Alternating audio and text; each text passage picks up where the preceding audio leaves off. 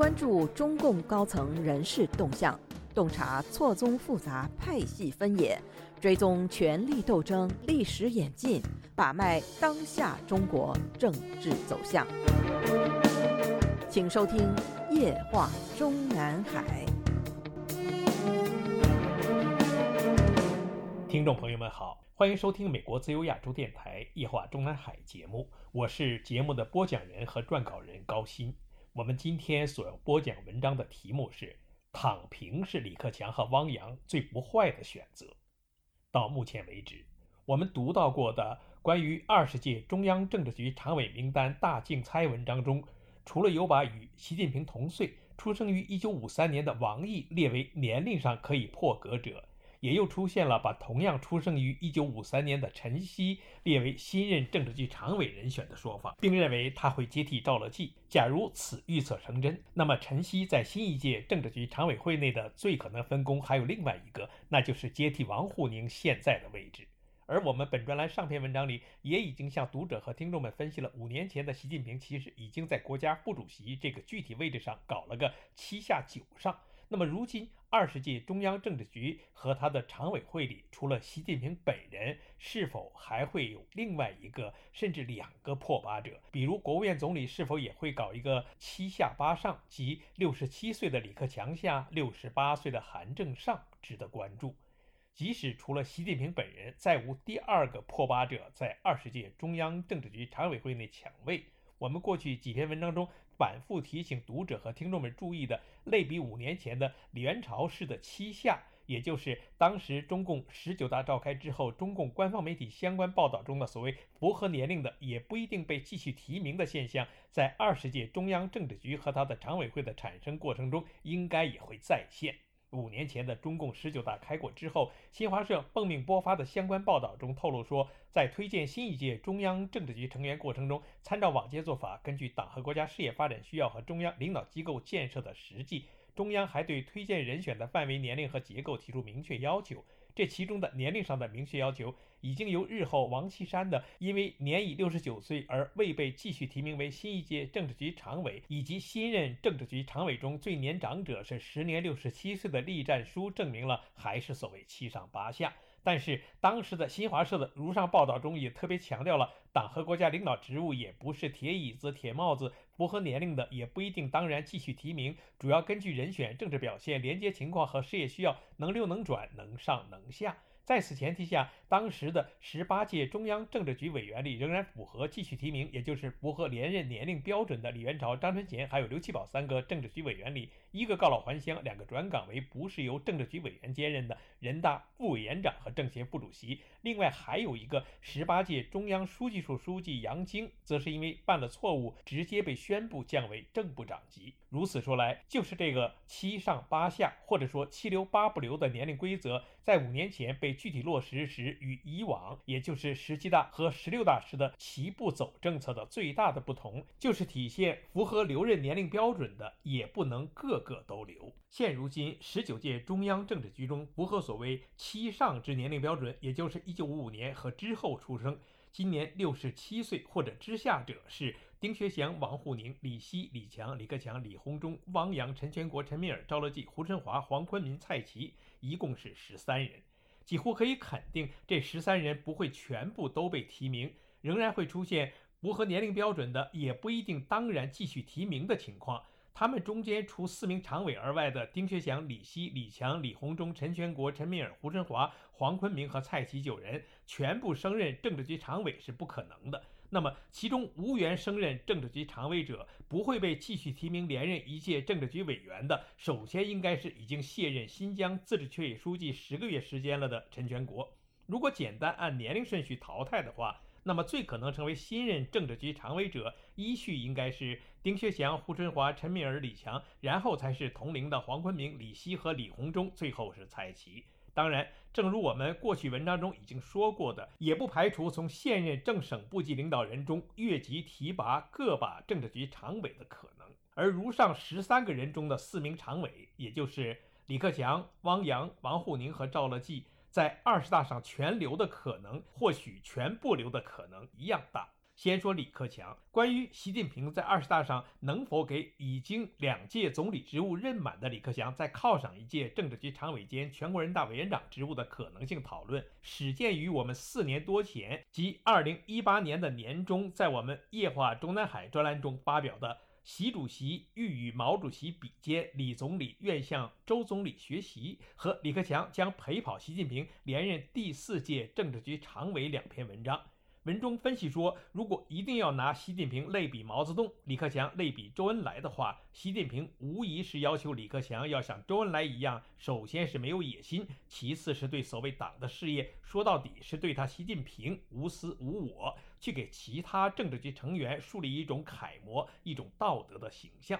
文中引述一位北京记者朋友当时的话说：“假如习近平和李克强有过矛盾，也都已经是过去时了。现如今的李克强，自从在向习近平的述职会上，当着全体政治局成员的面向习近平无比谦恭地表示了‘我一定要鞠躬尽瘁，死而后已’之后，已经取得了习近平的充分信任。据此，我们在四年多前的如上分析文章里认为，如果习近平对原本曾被认为是胡锦涛接班人的李克强如此大度，安排他在二十大上为自己陪跑，十分有助于维护他习近平的形象和党内威信，彰显他习近平的任人唯德，何乐而不为？更为重要的是，习近平取消国家主席任期制在党内党外所遭之诟病，他本人内心不可能不清楚。二十大上安排李克强作为政治陪衬，让他在政治局常委会里再为自己陪跑一届，应该是有利于他习近平在党内昭示。他本人取消任期制、长期执政的做法，并非基于其本人恋战，而是为了保障整个政权长治久安的需要。不过，如上只是笔者本人四年多前的分析和猜测。我们现在的看法是，未来二十大上，即使有好几位与李克强同龄的现任政治局委员，因为所谓事业需要而继续留任甚至升职，李克强本人高风亮节，主动向习近平申退的可能性可以说是百分之百。您现在收听的是自由亚洲电台夜话中南海栏目。高鑫主持播讲。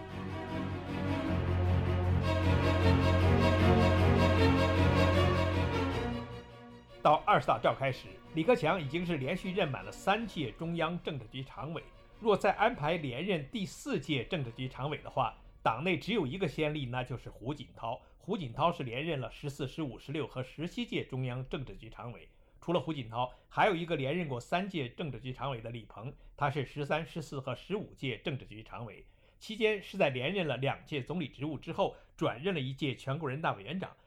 当时的江泽民和李瑞环都是在十三大和十四大之间，中途被从政治局委员升任政治局常委的，所以相比于李鹏，此二人只是连任过两届半政治局常委。如此说来，假如是习近平表示出了让他李克强继续留任政治局常委，为他习近平陪跑第四届的意愿，还有一个李克强敢不敢留和愿不愿留的问题。确实，当年的李鹏在任满了两个整届的总理职务之后，又转任全国人大委员长，把政治寿命续延了五年。而如今，外界对于李克强也将转任全国人大委员长的猜测，也都是因为有前面李鹏做先例。殊不知，当年的李鹏之所以在把总理职务交给与自己同龄的朱镕基的同时，还能在连任政治局常委的前提下转岗至全国人大，一个最重要的背景原因就是，如果当时，也就是邓小平去世的当年，就在十五大上安排李鹏退休的话，会被党内党外误认为是六四平反的征兆。而现如今的李克强，如果在二十大上被安排退休的话，只会被党内党外看成是习近平在排斥异己，而岂不正是彰显对习近平两个维护的需要？截止目前，预测中共二十届中央政治局常委名单的文章层出不穷，关于李克强裸退的说法也终于出现。其实去年年底，我们就已经在本专栏的《韩正接总理，习近平最放心》一文中分析说，话分两头说。既然在十九大上即已经把李元朝等好几个年龄上符合留任或者升任之标准的赶出了中央政治局，所以未来二十大上同样也有可能让李克强告老还乡，同时把与他年龄相同甚至比他年龄稍长者留任，或者从政治局委员位置上升任政治局常委。外界关于二十届政治局常委的猜测名单已经出现了 N 个版本，我们比较倾向于相信的是，兼任人大委员长、国务院总理和全国政协主席的三个常委，那就是栗战书、李克强和汪洋，均不再连任。其中，栗战书单纯是因为年龄，而李克强和汪洋都已经连任了三届中央领导人了。汪洋是十七届和十八届中央政治局委员，十九届中央政治局常委兼全国政协主席。而与李克强和汪洋同龄的王沪宁，同样也因为已经是连任了三届中央领导人了。是十七届中央书记处书记、十八届中央政治局委员、十九届中央政治局常委和中央书记处书记，所以即使习近平挽留，自己也应该识相一点。用官方宣传的说法是高风亮节。至于只担任过两届中央领导人的韩正是否会被习近平安排破八，端看习近平对胡春华是否已经戒心全无。如上除韩正之外的四个人中，如果有人会被习近平考虑接替王岐山国家副主席职务的话，唯有王沪宁。道理再简单不过，无论是栗战书还是李克强，也还有汪洋，这三个人目前担任的行政职务都是正职，相互之间如果有行政职务转任，